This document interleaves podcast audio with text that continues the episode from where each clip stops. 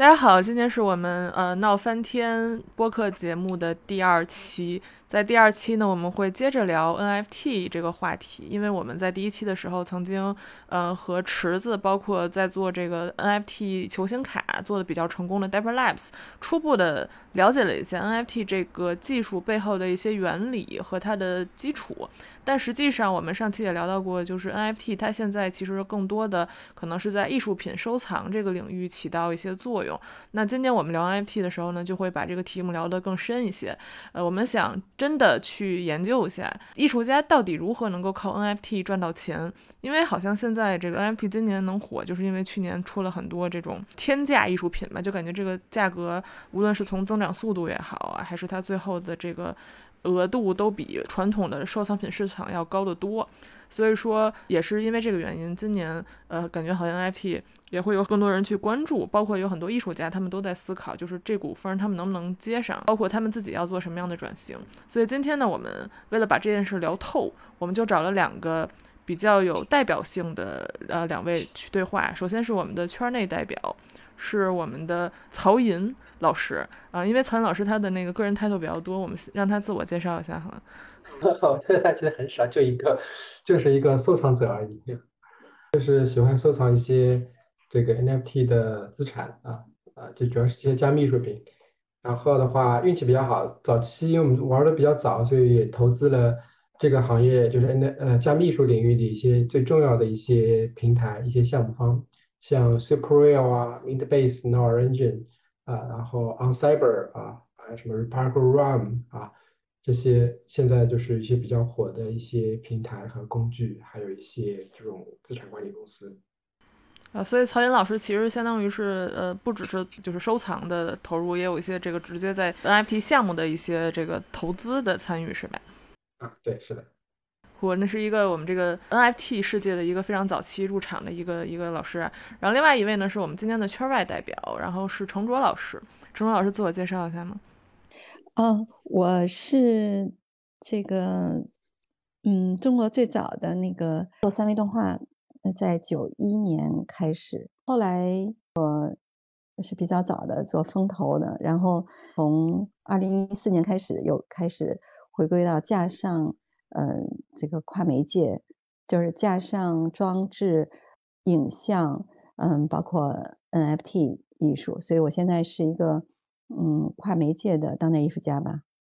我刚才陈老师说了好多，这个可能听起来，因为我们我们这个节目核心还是说我们想对这个最大众的人去聊聊透这个题目嘛。那我稍微是总结一下，就是说，呃，陈老师可能呃算是在我们的这个传统艺术，就是和数字艺术相对的这一部分，但是也是在传统艺术里面算是比较早去做一些数字化的尝试的。对吧？就是包括可能早期只是说，呃，从视觉上从二维变成三维，包括变成动画，变成这样的一些可能早年间我们还叫多媒体，但是现在已经没有人再去提这个概念了，因为所有东西都是视频的，甚至是 VR 的东西。我先从陈老师这边开始问吧，因为陈老师这边其实已经比很多国内的一些通或者是说传统的艺术家吧要多走几步了。那我想了解一下你在 NFT。或者是我们现在今天我们就规定啊，就是我们今天说的数字艺术，就是指 NFT 为形式的这样的一些内容呗。嗯，你在这方面，呃，目前有哪些涉猎呢？就是你最开始是怎么接触到这个事儿的？嗯，我是二零一九年夏天吧，就是其实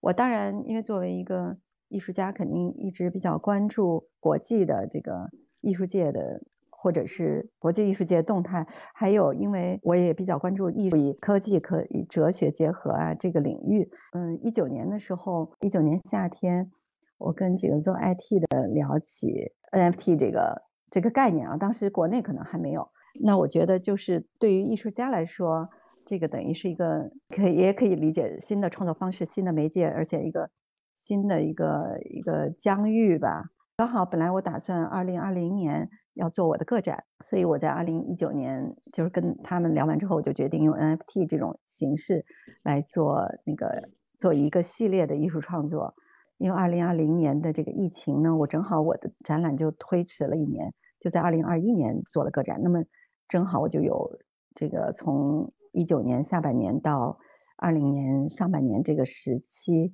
就把这个第三个系列的 NFT 做出来了。而且当时还有一个机缘，就是在二零二零年初，我就这个认识了这个中国比较早的这个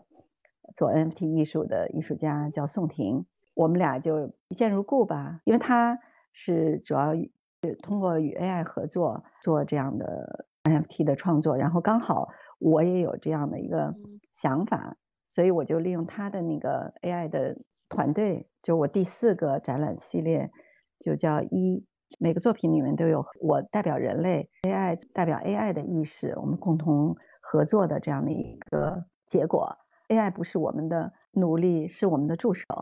嗯，主体吧，我觉得不应该被 AI 所代替，是这样的一个机缘和创作的这个作品。嗯，感谢陈二刚才分享了一下，就是从一九年相当于开始嘛，到到二一年的这种从刚了解到真正自己去发 NFT 的这么一个过程啊。那我想问一些犀利的问题，你刚刚提到说一九年的时候就有这个做技术的人跟你聊过嘛？当时你你真的听懂吗？你能大概给我们讲一下你你对 NFT 的一个一个认知吗？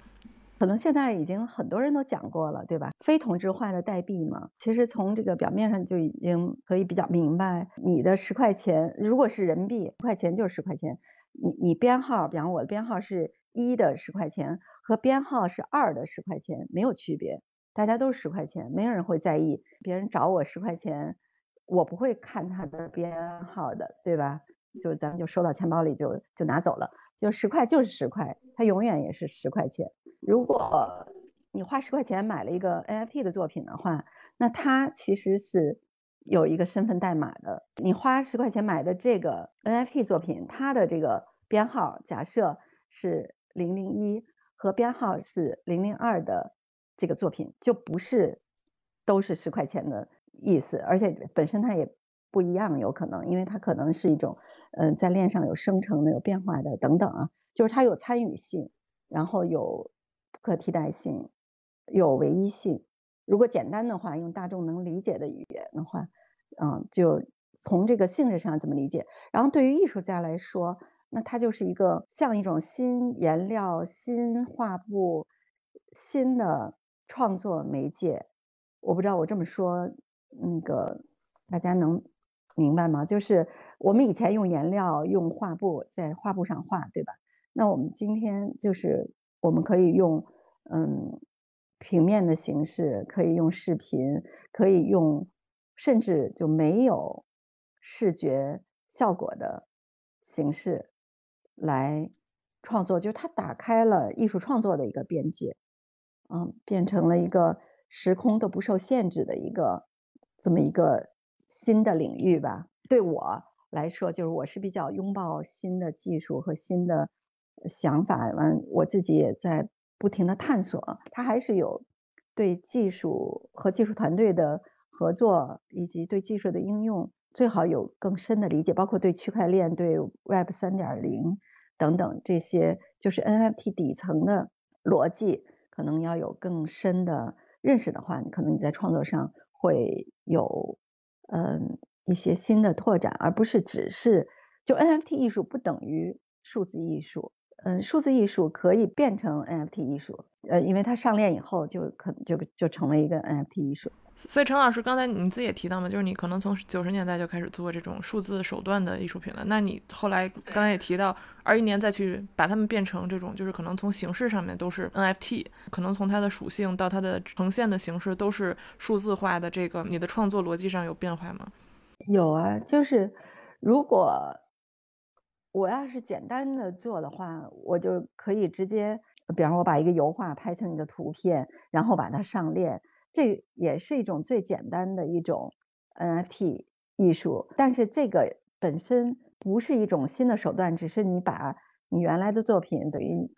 做了一个权证吧。它不是一种新的艺术形式的探索。我还是要强调它有嗯加密艺术或者 NFT 艺术的。自己的逻辑和特性嘛，所以我选择的这个方向是跟 AI 的合作，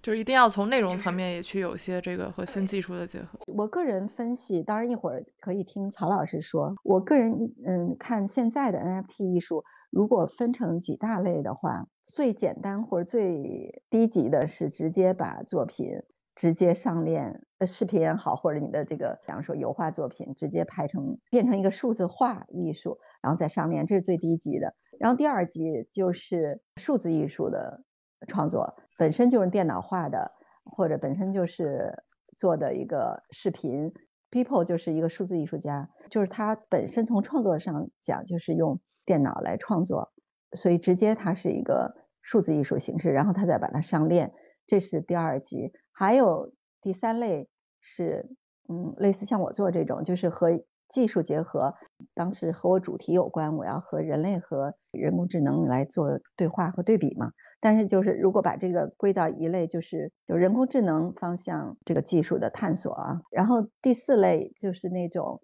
嗯代码写代码式的，然后呃纯粹的那个用一些软件嗯代码来做艺术创作。如果国内艺术家来说，就以 Riva 为代表的这一个创作方向。然后另外还有第五类，就是以加密艺术和区块链底层逻辑，就或者说 NFT 的底底层逻辑，大众也可以参与，然后在链上生成的作品，作品有很多，但是你把它从逻辑上分一下，大概是这么五大类的方向吧。那个曹老师可以补充。这个我觉得陈老师刚刚已经把就现在市场上主流 NFT 的加密艺术的这些分类讲的比较清楚了。嗯，我这边可能没有特别多的关于类型上这个补充，接下来也就是等待新的更多的类型的出现吧，比如说像音乐啊，像表演艺术啊，像观念艺术啊，其实 Park 我觉得已经挺观念了，对，还有像行为艺术啊啊，当然行为和表演也可以放在一块啊，另外还有像一些比如说时装服饰艺术啊，装饰艺术、建筑艺术啊，其实挺多的，各种各样的这些更多的形式会出现。嗯，不过就是我我觉得刚刚才曹老师补充的是一个呃应用的分类哈，就是从艺术门类来做一个分类，嗯，但是就是即使这些艺术，它也牵扯到可能用用不用加密艺术的逻辑啊等等，还是直接就呃，比方说如果把一个音乐。嗯，直接放上去上链放上去，其实它就是取得一个 IP 的那个那么一个效果，是吧？嗯，二位可能是是从题材和创作方法上面去去做的不同的分类方式。正好这曹老师当然也是一个补充，这样大众可能也明白这个，因为我刚才是比较嗯更从底层来说这个分类，好像 Park 刚才曹老师提的，就 Park 就是一个很典型的第五类，刚才我说的那个。就是用区块链呀，用 NFT 底层这个逻辑来创作的一观念艺术家，比方他就就不是从好看不好看这个角度，嗯，去考虑他的作品，而是他的作品里，嗯，把视觉降到最低。就说艺术家的应该对新生事物更敏感，然后更有一种嗯探索的精神，或者是一种创新的精神才对，而不是跟着潮流走。当你跟着潮流走的话，我估计那个作品就会成为一种，就是嗯，可能趋于流行化，而而不是真正走在前沿的。这也是为什么我比较佩服 Park 的那个探索的原因。嗯。嗯，感谢陈老师刚才分享的这个总结啊，包括他的一些艺术理念的方面。呃，我我其实想问一个稍微犀利一点的问题，呃，因为咱们现在也提到嘛，其实很多艺术家可能他参与到这个 NFT 的这个也不算是风潮吧，就是一个趋势。肯定有很多人他是说奔着真的是像您一样，本身就是一直在尝试各种前沿的技术，然后最新的东西。但其实也也有很多的艺术家，他们主要是觉得他想真的去靠 NFT 去变现，尤其是在。原本很多传统艺术家的确是生活在温饱线的人，对于他们来说，其实的确这个事情是一个可能一个前所未有的一个新的机会。就包括可能数字艺术品之前像你说的那种直接在线上创作的那种，甚至于都会被人视之为就是没有实际的那种什么印刷出来呀。呃，对吧？有有价值，甚至他们都要通过做周边来来变现。那所以说，其实我不知道程老师会不会关心这个啊？但是就是你你刚刚做的那些 NFT，他们从销售的层面有呃，最后成绩怎么样？有达到你的预期吗？嗯，是这样的。那个我先说你前面的那个评论哈，我觉得呃，NFT 对于原来的那个数字艺术家来说，真的是给他们提供了一个很好的一个销售方式吧，因为以前确实他们很难卖。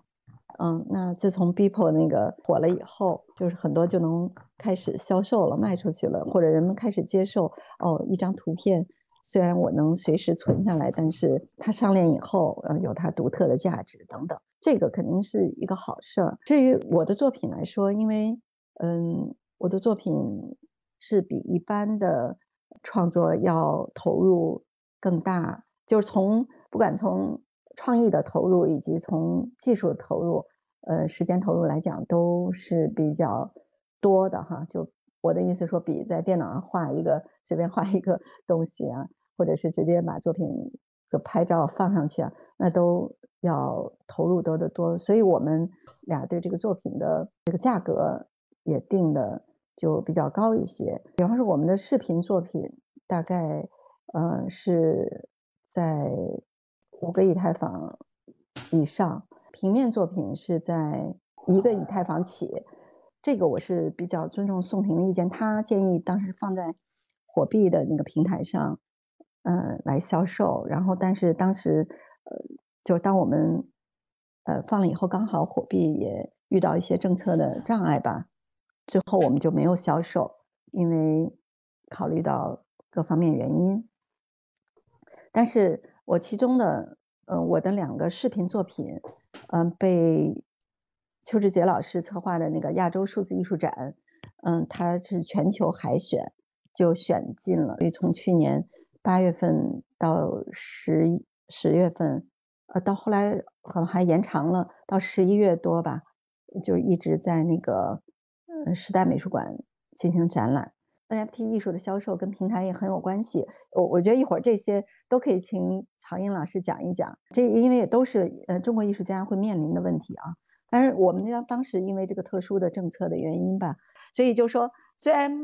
没有卖到钱，没卖出去钱，但是从艺术创作角度讲，我觉得还得到了认可，所以对我来说。我我还是比较开心的。我觉得像现在，因为咱们今天是个对话嘛，所以陈老师刚才已经就是非常真诚的分享了他可能从呃了解到这个趋势，包括目前遭遇的一些一些问题。那其实也是我们今天邀请曹英老师来呢，是想给我们提供一个可能是收藏者这边的视角。因为其实像 NFT 收藏家这个身份，可能在国内数得上来的也没有几个吧。然后曹老师也是呃，可能从投资人的角度出发，对于整个这个。对，对于这个区块链世界，对，包括艺术品，都有你自己独特的见解吧。所以说，其实就是陈老师刚才分享了一些他可能作作为一个个人艺术家的一些困惑。那那接下来，嗯，从曹老师这边吧，就是呃，可能我们就是想看一下，就是呃，现在呃，从您这边看来是说，呃，您早期怎么样加入到 NFT 这边？嗯，其实早期加入，因为我们本身就是在数字货币圈的。早期其实也就是跟着大家一窝蜂这样进入，一七年那个时候，NFT 刚刚出来那个时候，我个人是属于什么样新东西我都会去尝试玩一下，然后在尝试和玩的过程中呢，再决定这个东西它未来会不会会变得很重要。比如说像 DeFi 呀，啊，然后像 NIA 啊，像波卡，像 Cosmos，就所谓的这些 Layer One，还有现在很火 Layer Two，我们都是这样子，是先做了，先买了，先投资了。先尝试了，然后再去下结论，就是用通过实践来检验这个理论的这样的一个做法。所以说那个时候就是信也是莫名其妙就开始跟大家一起玩 NFT 了。当然，经过一八年、一九年的两个大大熊市，做投资的朋友们都离开了这个圈子，那我们反正也没有地方去，就一直在这个圈子里面坚持了下来。然后也是在一九年时候关注到了加密艺术，因为那时候就是刚刚一八年出来 Superreal，我们是一九年开始关注，然后开始在一九年的时候在 Superreal 上面开始收藏。那时候其实你看，Super 那时候其实很惨很惨，就惨到什么程度呢？就举个例子来说，那时候像 Xcopy 的作品在上面卖零点五个以太坊，你想零点五的以太坊是那时候的以太坊是两百美金一个，就一百一百美金买一幅 Xcopy 的 One for One 的这个作品单版作品啊。那现在你知道 Xcopy 的作品二级市场上的 One for One 那时候卖的这个价格是现在价格是一千四百个以太坊。哇。啊，一千四百当然比较贵的，它也有便宜的，便宜的也要这个差不多六百、七百、五百、八百个以太坊左右，那是比较便宜的 Xcopy 这个作品。所以你可以看到那时候 Super Pro 上面就基本上也就是艺术家买艺术家，艺术家互相支持。啊，大家其实也没有形成像现在什么藏家群体，或者说这样子的二级市场交易根本没有。所以那时候早期的是，呃，加密时候很小很小，根本没人关注，或者说大家根本不把它当一回事儿的时候，我们觉得这东西以后肯定会很重要，会很火，然后就系统性的去收藏了一批早期的在 Super 上比较火的，啊，或者说不能说火吧，因为那时候根本没有什么火不火的概念，就是早期我们觉得会在未来会有比较代表性的一批艺术家的这个作品。就那时候那些作品是主要是数字艺术形式的，对吧？就是您收藏的那些，都是数字，都是 NFT。啊不不，我的意思说，是我刚才分类，就是比方他们更像 Beeple 的那些作品，对吗？应该是这样的。啊，就数字工具创作是吧？呃，都有。我们那时候收藏了一批这个作品，就既有像 Beeple 这样的采用这个就是你说 CS 工具他们创作的渲染的建模的这些很看起来非常。Fancy 精致的这种作品啊，同时也有一些呢，这个就像您刚刚说的，就是传统的艺术家，他采用类似于像就就像油画映射一样的啊，他把自己创作的这个油画或者说实体艺术品，然后在数字化，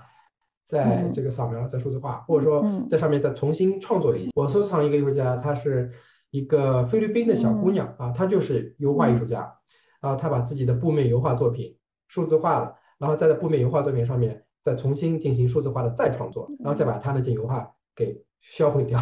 嗯，这也有。然后我们就觉得光是收藏的话，参与程度还不太够啊，所以我们就投资啊，因为本身我自己就是一个加密资产的，就加密项目的天使投资人，然后我就跟这些平台一个个的聊下来啊，觉得团队意识可以的，能够做大的，我就。投资它，像 Superreal 啊，像这个 Mintbase、n o Orange 都是这样，因为他们都是早期平台，然后都是没人用的时候我们用了，然后没人投的时候我们投了，然后后来的话就除了加密艺术平台之后的话，我们又开始更深入前沿到一些，呃，比如说策展平台啊、画廊啊、创作工具、数字艺术的这个基金、元宇宙的这些地产啊的一系列的这些。加密艺术和 NFT 相关的股权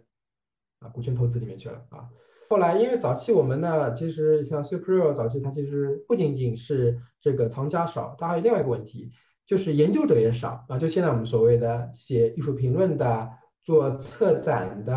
啊都少。所以那时候我们还义务的帮 Superreal、帮这个 n o r a n g e 帮 Mixplace，就所谓的御三家，早期三大平台。写评论文章，帮他们去写一些英文的、中文的评论文章啊，然后去推荐一些这个分享一些我们收藏的心得，还有我们对加密艺术的一些看法，还有一些具体的艺术家他的分类。像早期其实嗯都是一锅粥一样，像刚才陈老师已经把加密艺术，呃按照现在的这个往前看的视野分成了系列的这个类型。那其实早期就是一锅粥，大家其实都是在创作中在摸索自己所习惯的、所擅长的这个风格。市场呢也是在收藏中来摸索啊，这市场所热衷的、所偏好的一些风格和艺术家的这样子的这个类型的。那后来慢慢慢慢慢慢的，就现在形成了一些比较多的，至少能够说出来，OK，它是这样子，属于什么类型的、什么风格的。但那时候其实都没有，所以那时候我们早期就帮助这些艺术家，帮助这些平台。做一些分类学的，做一些类型学的这样一些工作。曹老师自己有收藏就是现实的那种艺术品吗？啊，不收藏。嗯，那为什么跟现实世界划清界限？对，我觉得很有意思，就是 专门相信这个 NFT 艺术的这种藏家，这是原来因为没有过的嘛？您是因为相信这个，从相信这个虚拟货币，还是说就真正喜爱 NFT 艺术这种形式？不管怎么样，NFT 艺术肯定没有炒币来得快。就从收益讲啊，咱们说如果从经济效益讲，而且还费心，对吧？有的艺术家不可以，还有现在就是从项目，它可能开头可以，可能做做就不行，所以这都是很多风险，就是收藏 NFT 艺术的风险。所以我我是蛮钦佩的，就是为什么你会选择就 NFT 艺术收藏带到是真正喜欢 NFT 艺术还是？一个资产配置的布局啊什么的，我特想知道您的动机。其实都有资产配置肯定是这样子的啊，因为我们其实很早就是以资产配置的这个观点啊，或者说出发点进行加密艺术的这个收藏。因为我很早之前，二零二零年的时候，我就跟我的一些朋友说，这个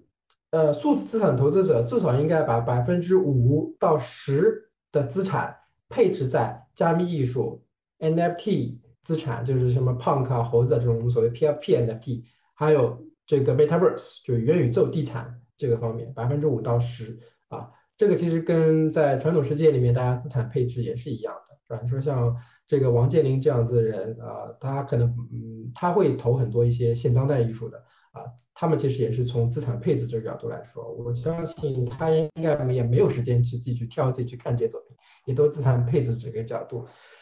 那这一方面，第二方面呢是，我本身我们这个数字文艺复兴基金会呢就不是一个单纯的。这个投资机构啊，你看我们其实起家是来自于跟爱沙尼亚政府的这个合作啊，我们是在爱沙尼亚成立的，那时候就是帮助爱沙尼亚政府去推动整个数字公民的生态啊，对我们叫做 e-residency 啊，这个是一个真正在线上的，那时候其实还不在链上，在线上的这样子的一个数字身份系统，然后这个数字身份系统呢，它有很强的这个。价值观导向啊，我们希望那时候跟爱沙尼亚政府，还有跟那个芬兰、跟赫尔辛基市政府那边就合作，想做一些真正推进大家能够在数字空间里面建立新身份，呃，新的体制性尝试的这样子的一个试验。所以，我们数字文艺复兴基金会呢，刚开始其实就是以这个帮助孵化在数字公民生态里面的。这些优秀的数字治理项目和数字文化项目啊诞生的，在一七年时候诞生的。所以我做数字文艺复兴基金会和我做这个加密艺术，其实是同一个目的，就是帮助大家在数字世界里面，全世界的人在数字世界里面能够建立一种新的身份归属。这个身份归属是不从属于啊你过去的原先身份的。不管你以前是什么国家的人，是什么宗教信仰的，是什么价值观的啊，或者说是什么性质、性别身份的啊，但是在数字世界里面，我可以啊，我们希望能够大家建建立一个完全与众不同，是你想成为的这样的身份。所以说那时候我们看重 NFT 啊，在别人都已经离场，但我们仍然坚持，在别人都看不上。Super Real 看不上这些加密艺术作品，X Copy、f e v i c i o u s 这些作品的时候，我们愿意，虽然那时候价格也不贵，但是我们愿意跟他们一起玩，花时间跟他们一起玩，然后还投资他们的原因，就是因为我们觉得加密艺术它除了刚这个陈卓老师从一个艺术家角度来分享的一个叫做就是新工具、新媒介这样子的一个这个角色以外啊，这样功能以外。对我们从收藏者角度来说的话，还有一个很重要的一个功能，它就是一个新的价值主张啊，新的身份象征啊。我们有一个加密圈，就收藏圈有一个话啊，加密收藏圈有有有有一个说法叫做 “You are what you have collected” 啊，你是由你收藏的东西来重新定义你啊。所以我们收藏这些加密艺术，去分享这些加密艺术，以及帮助这些。加密原生的艺术家来进行加密原生的主题创作，这其实也是一种帮助大家建立自己加密原生身份的这样的一种出发点啊。所以说呢，于我而言，一方面是资产配置啊，我们看好它，觉得未来肯定是千倍、百倍、万倍的这样的一个价值的增长啊。同时的话，我们也把它当做是一种价值身份的主张，通过收藏加密艺术。啊，我们成为一种 advocates，就是一种宣扬者，帮助加密社区重塑自己的独立的身份，加密原生的这样子的一个身份。因为我只认可我自己的加密世界里的这个身份。谭老师其实提到了他的整个的这个资产配置的一个呃很大的布局嘛，那那我们可能可以聊的稍微具体一点，就是具体到比方说 NFT 艺术品这个层面。嗯，您在选的时候有什么样的标准吗？然后包括比方说陈老师刚才他有提到，就是他感觉好像你做 NFT，你必须要从内容的层面也有一些这种跟 AI 呀这种新的未来科技相关的这么一个迭代，这样的一个依据，或是你判断购买作品的标准吗？呃，我我其实购买 NFT 艺术呢是属于。呃，或者我收藏 NFT 艺术呢，分两个类型，一个呢是我自己 collection 的专门的类型，会有一些主题 collection 的主题啊，还有一个呢就是我觉得这个艺术家很酷，这些作品很漂亮，我就收藏了啊，这属于比较 casual 的啊，随便的这个随意的，或者说比较冲动性的这个收藏，这两种收藏都有。比如说像陈卓老师所说的这个叫 digital native 的数字原生的这样的作品，肯定是很重要的一个类型啊。那像一些专门用数字工具啊创作，就只有在数字空间才能去创作的一些这个作品，比如说三维立体啊，或者说智能合约，这些肯定是很重要的一个类型，是吧？然后包括像人工智能训练出来的这些作品，叫生成性作品，那肯定是很重要的一个类型。Digital native，还有一种类型呢，就是一些就是价值观和身份主张比较明显的这个作品啊，比如说我会有意识的收藏很多那些来自于第三世界国家的一些艺术家的这个作品。啊，像来自于菲律宾的、尼日利亚的、乌拉圭、巴西、委内瑞拉啊，然后肯尼亚啊，还有包括像泰国、印度尼西亚这些第三世界国家的这些艺术家的这个作品啊，因为他们其实这些作品呢都有非常强的地域特色，他们在自己所在的国家，他们可能是边缘人，就他自己的国家都是边缘人。比如说我收藏了一位这个尼日利亚的一位艺术家啊，他是一位。首先，他是一位少数民族，尼日利亚少数民族啊。第二呢，他是一位天主教徒啊。第三呢，他是一位男性同性恋啊。第四呢，他是一位这个诗人。你知道这四个身份，他在自己的社区里面全是边缘人，是边缘人加边缘人加边缘人加边缘什么的，所以他特别苦闷。就是从作品上来说，他是一位非常杰出的创作者啊。那这种人呢，他在自己的社区里面。根本不可能有任何的，在尼日利亚，他根本不可能有任何的这个被媒体、被舆论关注的这个机会啊！他们也有媒体审查，他们也有自己的这种政治正确啊！所以说呢，他这种人就只能在数字空间里面，在加密世界里面，然后被大家关注到。加密艺术为什么能够包容这些人？就是因为我们加密人本来就是一帮边缘人，我们在自己的世界也是边缘人，我们在中国是边缘人。就他们在非洲是边缘人，这种属于一种边缘人看边缘人惺惺相惜的这种感觉。加密技术就是一种来源于草根去中心化，或者说我们本来就有一种很强的反中心化的这样的一种价值观。所以说呢，属于那种传统世界不包容的，我们可能就是愿意包容它，或者说我们就是因为了跟传统世界作对而去收藏，而去鼓吹。那批加密艺术家或者艺术家的这样的一个作品，所以说呢，像这种人，我会有意的去支持他。然后呢，这是一方面，还有呢，我会收藏一些，比如说女性主题的、女性主义的主题的一些作品啊，还有 LGBTQ 社区主题的一些作品，就是这些来自于他自己原生世界的原生世界价值观里面边缘人的作品，我们会收藏它。但是前提是他的作品给足够优秀、足够杰出。还有藏会收藏一些已经形成类型学的，就是类型学就所谓的叫风格啊，或者说你的这种流派啊，就基本上能够形成一个类型。比如说像加密波普啊，加密波普主义的这个作品，我会收藏，是吧？像在加密世界里面，类似于像新表现主义的一些作品，我会去收藏，形成类型学。因为形成类型学呢，就基本上呢，它就可以把它归类在艺术史的源流当中的某一条里面就可以了。啊，就基本上它已经是变成架上了，或者说或者说已经被大家可以认为是放到架上了，啊，这种作品呢，我也会去收藏一些，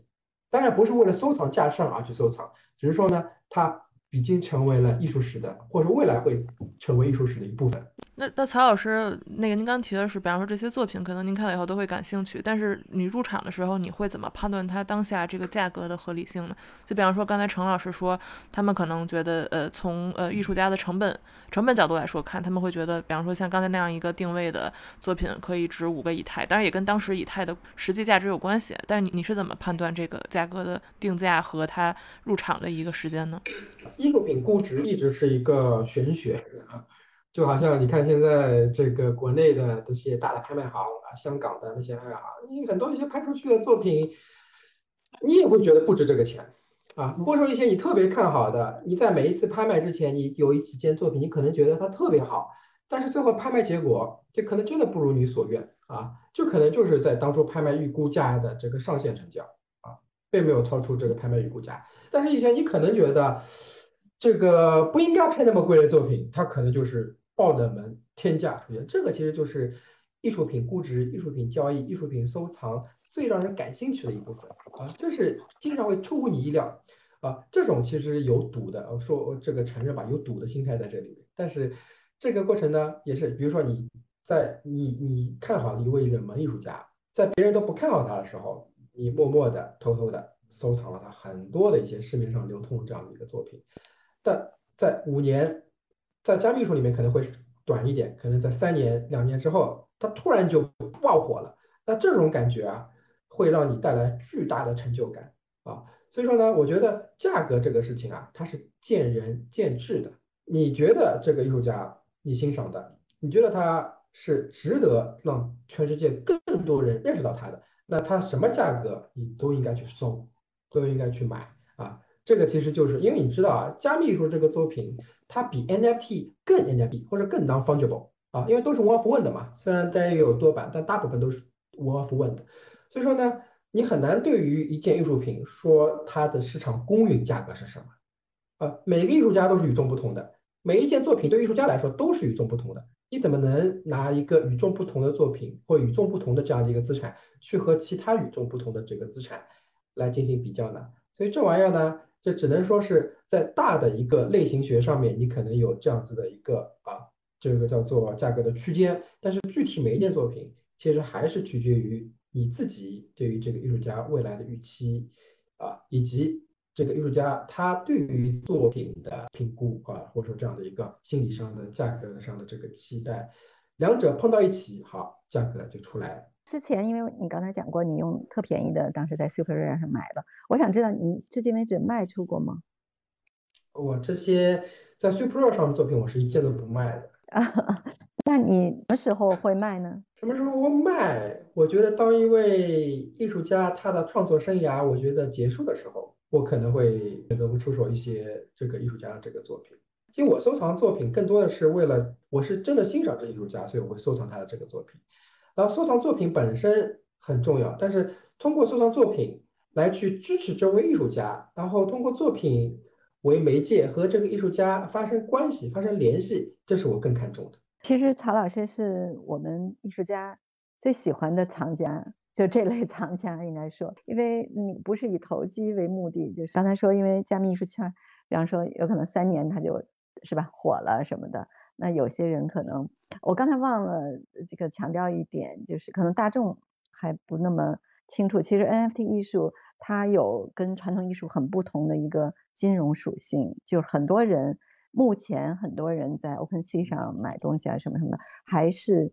以资产增值或者是投机性为主。我觉得是这样啊，就是呃，谁说什么什么好，对，就跟着他，呃，就这种投机。那么像曹老师刚才他的这些主张，就是是一个呃成熟的藏家心态的主张，以及有呃理想主义的成分，因为他愿意支持艺术家的这个成长，包括支持这些少数呃边缘艺术家的这个这个成长。我觉得这个非常敬佩，啊，因为我们不靠这个。NFT 挣钱就不靠加密术挣钱。那个你想，比如说我们投那些 NFT 的平台本身就已经很挣钱了，投 SuperReal 啊，投 OnCyber 啊，这些股权、这些币权就已经很挣钱了。然后的话，我们是以一种长期资产配置的这个角度来看待这些 NFT，就是这些加密数资产在现在我们所有的这个资产类型当中的这个角色。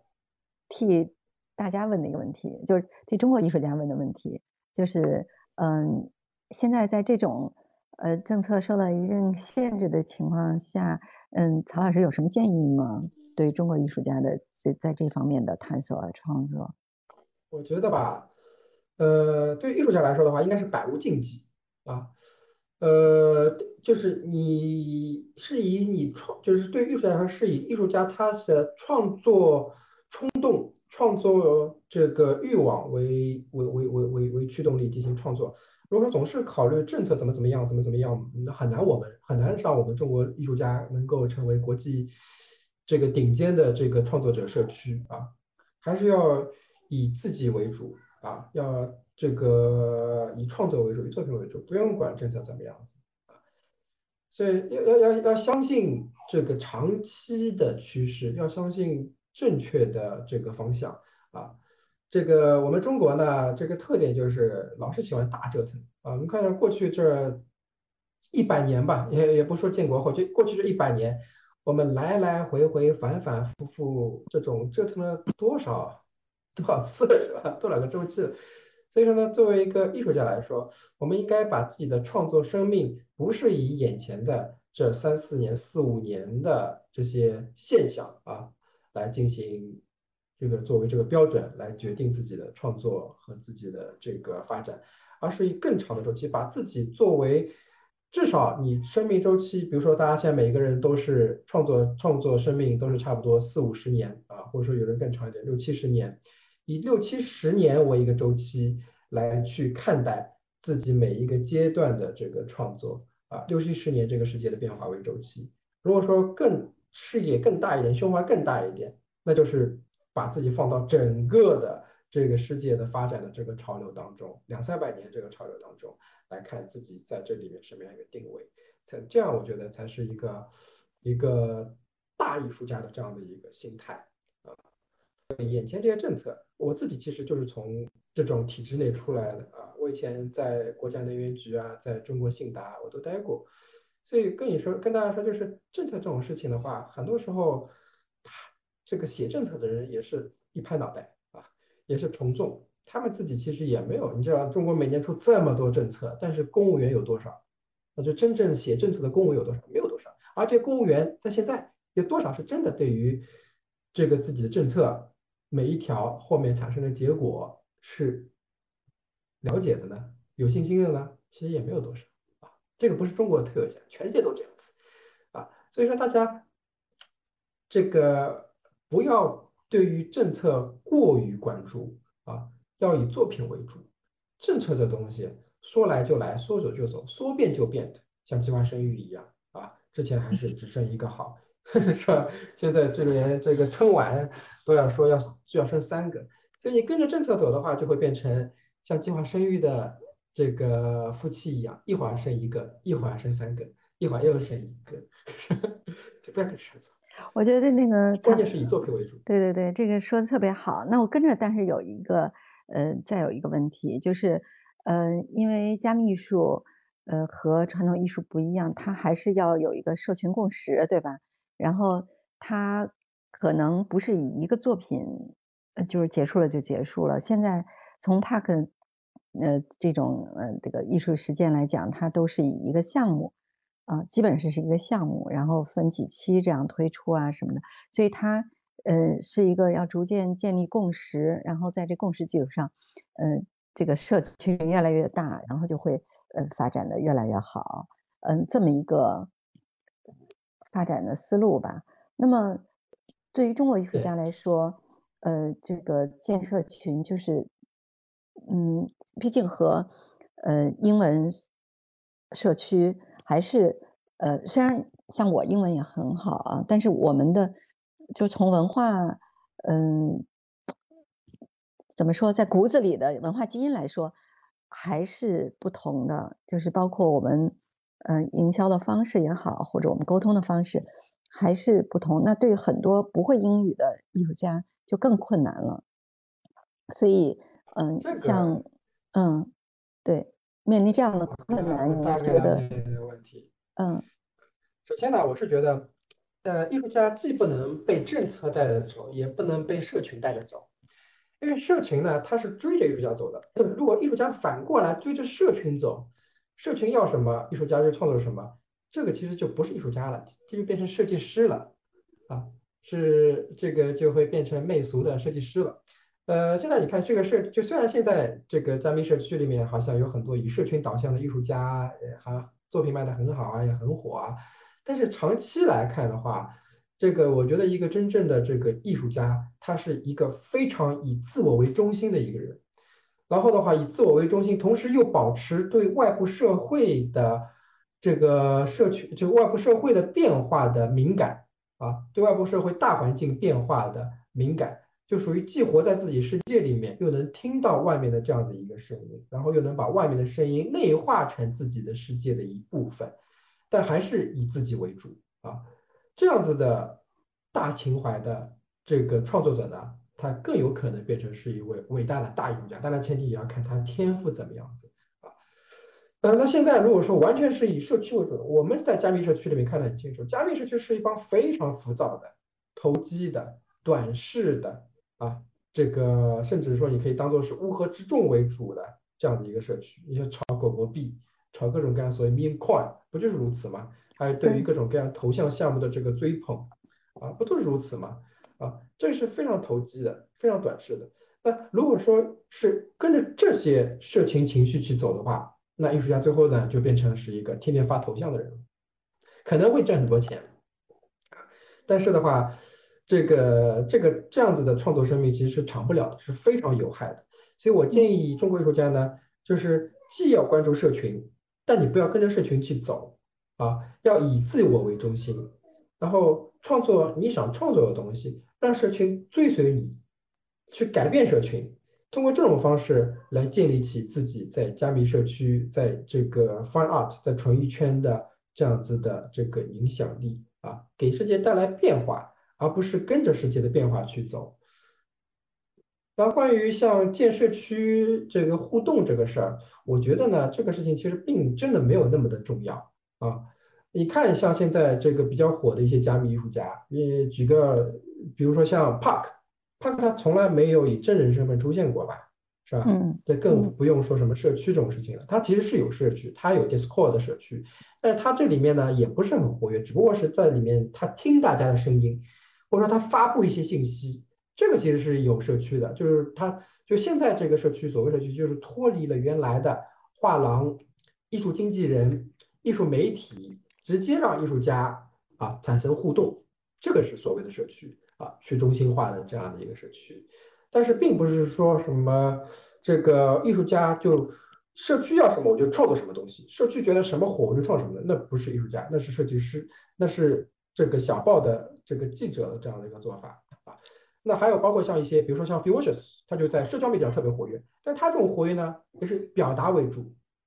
就是一种单纯的表达。他也不关心，或者说他也不会因为在社交媒体上面大家说你要创作什么东西，或者社交社交媒体上什么东西火，他就去做什么东西。他只不过是表达欲望太强烈了，他需要有一个宣泄的平台和通道，然后就是在社交媒体上进行表达啊。所以他经常在社交媒体上发一些没有意义的东西啊，今天天气真好啊，我心情很好，我又哭了。啊，这种非常可爱的、单纯宣泄型的情感发泄型的这样的一些表达，但他其实也不是为了做社区而进行表达。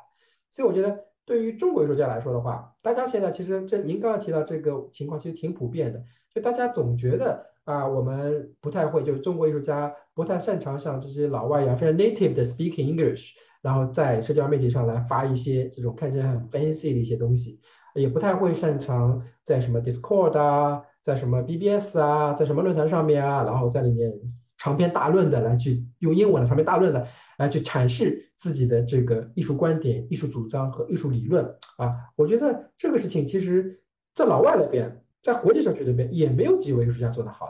的啊，说实话，真的没有几位艺术家这方面做得好的啊，反而做得好的艺术家，他就慢慢慢慢变成了是一种专门发头像的、专门叫做项目的艺术家了。就不是创作，是做项目的，是挣钱的创业者啊。那真正的那些现在加密艺术里面，价格啊，我们就不说什么大艺术家、小艺术家，就是按价格来说啊，卖的很贵的，像 X Copy，这帮人从来不说话，或者不跟社区交流的，他们就是我又发了一个作品，你看吧，就这样子啊。我觉得这个其实是一个比较普遍，就不管是加密艺术圈还是纯艺圈，还是比较普遍的一个现象啊。那真正的社区呢，就是可能要提到社区的话，可能就是这个要更主动的把自己的一些作品啊、想法啊、观点啊抛上去，让大家知道你现在在想什么事情啊。然后的话，主动的去带领社区去认识一些新的观念、主题、审美啊，这是带领性、引领性的，这个是可以做一下。然后语言这个问题，我觉得不是问题。如果说英文不好的，就有中文写，就有中文在社交媒体上写。现在 Google Translate 这个中文、英文都能让大家看到。只要你作品足够优秀啊，只要你作品足够吸引人，中文你就算用用用用用用藏语、用朝鲜语、用什么缅甸文写，大家都可以翻译，没问题的，反而会觉得很酷，反而大家反而会觉得 OK，这很酷啊啊，会觉得很酷啊。所以说，我觉得与其在别人的主场里面按别人的规则去踢球，还不如你自己建一个主场，用自己的规则来做好自己的游戏啊，让别人到你的场子里来踢球，跟随永远是没有出路的。对，呃，曹老师说特别好，我觉得应该对很多艺术家，甚至呃藏家都会有启发的。对，这也是一些我们自己的特别精彩，真的是。是的，是的，我觉得真的是，嗯，很很受鼓舞吧。呃，因为我我自己，因为我不是靠卖这个作品生活的，我是对艺术有一个，呃，就比较单纯的追求，所以你你这么讲完了，我觉得特别的受鼓舞。我觉得这个，你现在艺术家尤其是需要认识到这一点，因为现在其实这个圈子挺浮躁的。有了 NFT，有了潮玩啊，有了各种各样社交媒体，大家其实就不再能够像以前一样安心在工作室里面，在画室里面关起门来来进行自信的创作。现在我跟很多艺术家交流，总觉得大家觉得呃自己不搞一点新的东西，不建点社群，就好像落伍了，就很担心。不管是刚出道的这些刚毕业的小艺术家，还是已经功成名就的大艺术家。啊，总觉得这个世界变得很快，他必须要跟得上，必须要跟上啊。但其实越是要觉得自己要跟上，那反而会越落伍，因为你永远跟不上这个世界的变化。这个世界没有一个人能跟上，因为这个世界的变化是由千千万万的变化共同来积分组成的这样的一个大的变化。你怎么可能跟得上千千万万人的这个变化呢？更不要说这一些有很多变化是反反复复、折折腾腾，不一定能够站得住的变化。那对于不管是艺术家也好、创业者也好、投资人也好、啊研究者也好，如果说总是为了跟着变化而去做一些事情的话，那反而你会发现变化它后面又可能回来了，像潮水一样来来回回又回来了，你又待在那边又回不来了，啊，这个是很难的。所以我觉得，就与其追赶潮流啊，NFT 也算一种潮流，数字艺术也算一种潮流啊，还不如就是回到你自己的舒适空间，你你相信自己的自信的舒适的创作空间、表达空间，甚至社交空间，做一些让你觉得自己舒服的这个事情，这可能会长期更站得住。我觉得刚刚程老师、曹老师都是从可能这个长期的这个对于呃文化。包括整个科技吧，包括人类的这个社会的发展层面，有很多非常高维度的理解。然后我我听着也非常爽，但是其实，呃，我可能想稍微聊一个可能比较现实的一个问题，就是因为我觉得刚才我们已经升华到了一个，就是说我们就是所谓的这种，嗯，就不要跟随潮流，要要要做你自己这样的一个可能挺挺容易万金油的一个一个结论的。但实际上，嗯，可能很多很多艺术家吧，包括我自己也接触过很多这种可能更年轻的艺术家，然后他们也是真的是原本可能真的就是，呃，生活都很难，然后。呃，拿这个艺术品去去变现都非常非常难。呃，他们无论去做什么事情，可能，呃，对方都会，呃，如果是碰到圈内的人，所谓的这种圈内人，他就会考验他说你这个东西你怎么样去在我们这个社区里面去打。比方说，我作为一个个人，呃，我当然可以这个遵从自己，但实际上我如果去，无论是去做社交媒体也好，还是说去做。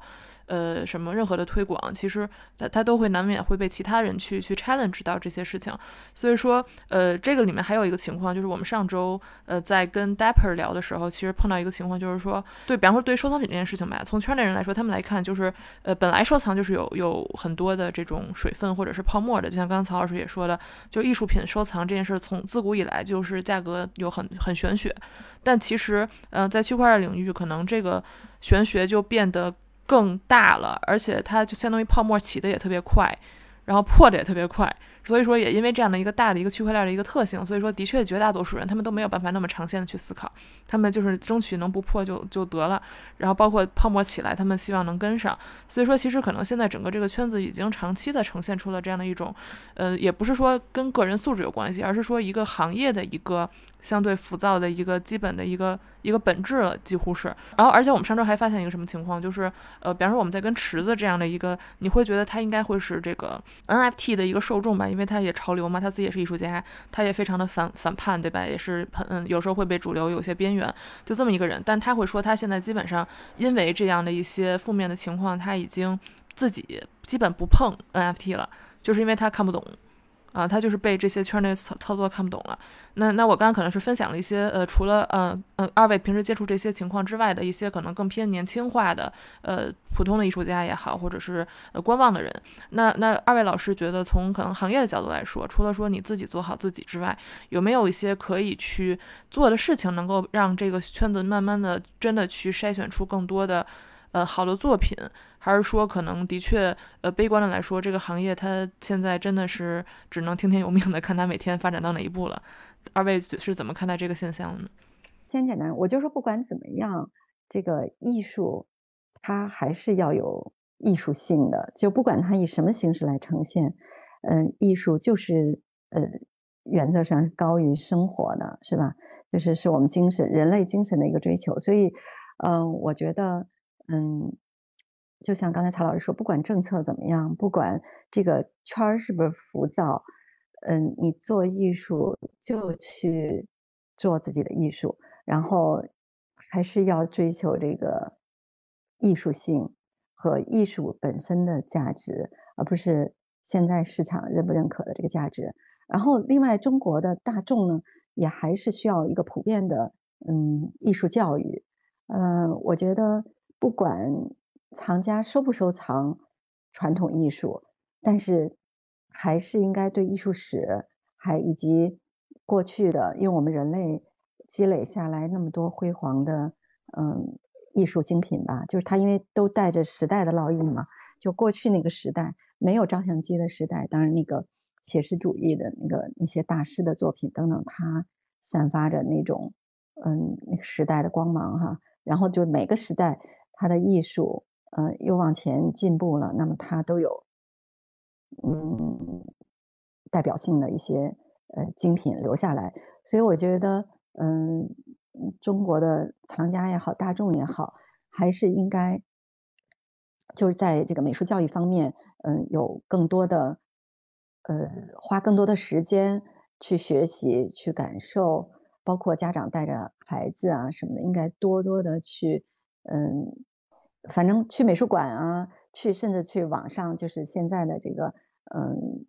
这个去看好的加密艺术作品啊，都应该，我觉得它呃是一脉相承的。既然人类有这样的一个需求，对吧？那就是要有好的创作者、好的作品做出来。所以从我这个角度来讲，就是我觉得这块儿，呃，这个市场如果嗯逐渐的这个培养起来，包括今天我和曹老师在这儿对话。我们来谈这些话题，其实我们内心都是希望，嗯，这个市场能够去除，慢慢去除这个浮躁，对吧？嗯，能够有一个对这个事情有一个呃成熟和正确的一个认识，啊，那么我觉得通过各方的努力，能够把这个泡沫嗯逐渐去除啊。当然有泡沫也是不可避免的一个嗯一个一个发展的一个阶段。所以我觉得，嗯，都要经历，但是内心或者大家要知道是怎么一个怎么一回事，要知道艺术也好，收藏它的意义是什么，是吧？对人的这个心理也好，对人类历史或者甚至这个阶段的一个见证者的等等也好，就是它，嗯，真正的意义是什么？就还是要遵从本心的去创作也好，收藏也好。去这个支持也好，嗯，是这么一个要慢慢回归这样的一个嗯心态。所以，比方说，虽然我们在聊数字艺术品，但是我们其实，嗯，整个大的艺术的教育其实还还是不够的，对吧？就是这个大的基础下面，我们就可能连传统艺术，或者是我们不用这么分，就是整个什么是艺术，大家可能还没有 get 到的时候，那么大快步的就迈进一个人人都是艺术家，然后创作者经济的这么一个一个环境，是吧？这种感觉。对对对，就是艺术审美，它也是需要嗯从小培养，嗯，还有当然也有人有天分哈，天生就可能对这个比较敏感，但是嗯总的来说，我觉得大众的这个艺术教育是缺乏的。我们那个在中国，甚至现在在全世界，嗯，年轻人，就我我曾经去德国，一九年去德国旅行的时候，碰到一个十八岁的大学生，德国人，嗯，他居然没有听过古典音乐，我是非常 惊讶、震惊的，应该说。那我觉得就是可能从世界范围内啊，真的，我 我当时很多小朋友。很多小朋友是只活在这个 TikTok 这些社交媒体上面的。我我觉得有时候，嗯，真的有像曹老师这样的一个，嗯，这个舆论领袖吧，嗯，或者是其他的这样的，我们我们真的应该发声。我们人类的这些优秀的文化艺术遗产，真的是还是值得。呃，你必须传承，以及其实他如果他去听，他们会自己受益匪浅的。我觉得，就是去看、去听这些，呃，人类的这个艺术遗产。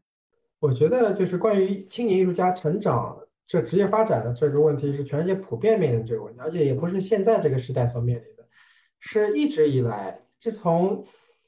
这个艺有存在艺术市场，就是文艺复兴之后，不再是基于这个给什么教廷啊，给什么贵族啊，然后画画的时候啊，就匠人时代结束之后，有独立艺术家存在之后，这个问题是一直存在的。所以说呢，我们在历史上看到很多这种这个青年艺术家早期非常苦逼的这个故事，什么梵高故事，大家都听说过是吧？这个事情其实很普遍。这个背后原因呢，主要还是在于这个。艺术这个东西呢，它本来就不是一种我们称之为行业，或者说是一种你当做是一种产品啊，也就是它的这个需求呢，并不是说 OK 大家一定要有，然后或者说能够满足什么日常的，你从来没听说过有一个艺术基本需求，你只听说过有这样的一个设计需求，没有艺术需求，是吧？所以说呢，这个原因就在于艺术它本来就是一个非常个性化的，然后不是一个刚需性的。嗯，当做是一种商品的存在。那对于青年艺术家来说的话，其实的话，我觉得如果说是想解决谋生问题啊，那你可以选择成为一位设计师啊。那现在其实，在家艺术里面也有很多艺术家，他其实本身是一位这个全职的设计师啊，然后的话兼职来进行创作。那靠设计师，他获得了他日常的这个三餐啊温饱啊，或者说甚至可以挣很多钱。然后通过艺术家来完成了自己的表达啊，然后是一件非常自我的一件事情。他的对于他的作品啊，创作上就是一个非常自我的这样的一种表达，他就是给自己看的，或者创作给自己相同这个 mind life 的这个 people 来分享的啊。那个这种现象其实是挺常见的。像比如说 X Kobe 啊，这个本身就是一位设计师啊，他就是设计师，然后的话兼职进行创作，然后后来他的创作火了啊，然后他就变成一位全职艺术家。所以我觉得对于青年艺术家来说的话，这个与其呢跟着潮流走，然后市场想要什么你就做什么，你还不如可以先成为一位这个设计师啊，受雇佣的啊，或者说能够有自己稳定的这个收入的，然后呢在设计工作的业余来进行创。因为现在大家已经就是都是很多人都自由职业者了，就所谓也不是那种灵活就业吧，就是所谓的那种以自由职业的方式来进行设计的来进行接活的或者协作的。那这种设计师的话，他有非常多的时间，就是他可以投入比自己设计本职工作更多的时间来进行业余创作。那这个时候，什么是业余，什么是本职，这个其实已经是打引号的啊。但是他可以通过设计设计师的这工作来完成日常生活的这个所需的这个满足啊，有一份这个能够给你提供稳定现金流的工作。你也不用跟着社区走，你也不用跟着这个市场上的这些潮流或者泡沫吧。潮潮流没问题，但是泡沫肯定有问题。不用不会被泡沫裹挟着啊，去创作一些自己可能违背自己本心的一些作品啊。然后等着自己能够有了，就是聚集起来一批所谓跟你有共鸣的收藏者，然后叫 patrons 啊，就所谓赞助人也好，藏家也好。然后的话，再尝试把更多的时间，把更多的这个职业身份切换成是一位职业艺术家。做设计其实挺挣钱的。那现在你看，在加密世界里面，那些专门给项目方做设计的，给那些大公司供稿的，那设计师都挺挣钱的。相当于是赚钱这个事情，它不能成为艺术家的目的，它可以就是。用自己的这个技能去专门做赚钱的事情。但是艺术本身要是成功的话，它还是得，呃，更从刚才说的自我出发，去为长期理念服务。这个是对于青年艺术家来说是这个样子。嗯，因为青年艺术家最大问题在于就没有比较好的这个社会资源网络嘛，刚踏出校门，刚开始进行创作。那他也不认识什么人啊，也没有过去的这种卖的比较好的作品的这个 track records，也没有做过什么展，然后身边这可能这个愿意去花钱买他作品的人都很少，所以这样子的话，其实是找一份这种设计师的工作会更更合适一点，然后再进业余性创作。那我觉得我们今天这个其实聊到现在，我觉得基本上。嗯，我们已经聊得挺挺全面的了。我们最后有一个问题吧，就是作为一个收尾，就是可能我们现在整个对于这个。加密艺术或者数字艺术 NFT 的这个市场，我们也有一个比较全面的了解。那大家可能看到这个市场本身变化非常快嘛，对吧？就是刚才说泡沫起来的快，停的也快。的确，现在二零二二年可能刚开始。就是二位会觉得，对于今年来说，比方说从自己的角度出发，有没有什么嗯这方面的计划，或者是说觉得今年 NFT 会没有会不会有出现一些新的趋势吗？从我来讲，我肯定还是要坚持我的。呃，我我的创作想法，那个，嗯，我的在 NFT 艺术方面的探索，嗯，确实我可能不会管那个，嗯，潮流或者泡沫是往哪儿走吧，我肯定是要根据我的那个创作思想去创作，嗯，因为我也在那个夫妻艺术基金会做理事，就是我们也做很多的讲座，我们准备开一系列的加密艺术的。呃，讲座也是让大家更清楚，嗯，或者不管年轻人也好，还是传统的艺术家也好，对加密艺术有一个嗯更全面、更那个深一点的认识。那么也帮助他们做，就是开阔思路，来嗯进行这方面的尝试。啊，这是我们今年我我我今年要做的事情。呃，今年的话，那个我准备把我们的 Shanghai Gallery 啊，从 DI 就我们数字文艺复兴基金会里面专门独立出来，啊，变成是一个这个独立的，类似于像是策展、展览、孵化的这个机构，然后和和我所投资的那些这个加密艺术平台、加密艺术画廊然后合作啊，然后把这个 Shanghai Gallery 呢给给做好。然后线下的话，会和一些在欧洲的，还有在美国的一些线下的一些这个独立艺术画廊呢，来进行这个在 Shanghai Gallery 就策展方面、展览方面的这样的一个协作啊。这个是今年会去花一点时间做的这个事情。哎，我我这就着这个，我能问一个问题吗？那个曹老师就是对对 NFT 艺术的这个展览展示啊。就是您您认为应该跟过去的那种画展在形式上会有什么不同吗？您会在这方面做一些探索吗？这我们其实也经常思考这个问题，也做过线上的、线下的这种沉浸式的、互动式的、传统式的这种尝试，做挺多的。那现在其实也没有什么特别的答案。现在我们其实也是。想通过把所有的这种就尽可能能够想到的好玩的形式都试验一遍，然后呢再去看看这个效果到底怎么样子啊？对于因为现在其实我们也想做一些这个更偏学术性的这个策展，因为现在其实整个加密艺术呢，你会发现它其实在慢慢回归架上。我不知道陈老师你有没有发现，在慢慢回归架上，在慢慢回归艺术史。因为原来大家都 from nowhere 啊，都是从比如说这些创作者啊、收藏者啊，还有那些。这个创业者啊啊，都是不是从纯艺圈这边出来的，很多都是程序员、工程师、这个设计师、业余爱好者。所以说，原来呢就是 from nowhere 啊。但是经过这四年时间的这个发展，那现在这个加密艺术呢，它慢慢变成是一种 genre，就所谓一种，你可以当做是一种这个趋势，或者说当做是艺术史上的这样的一个篇章。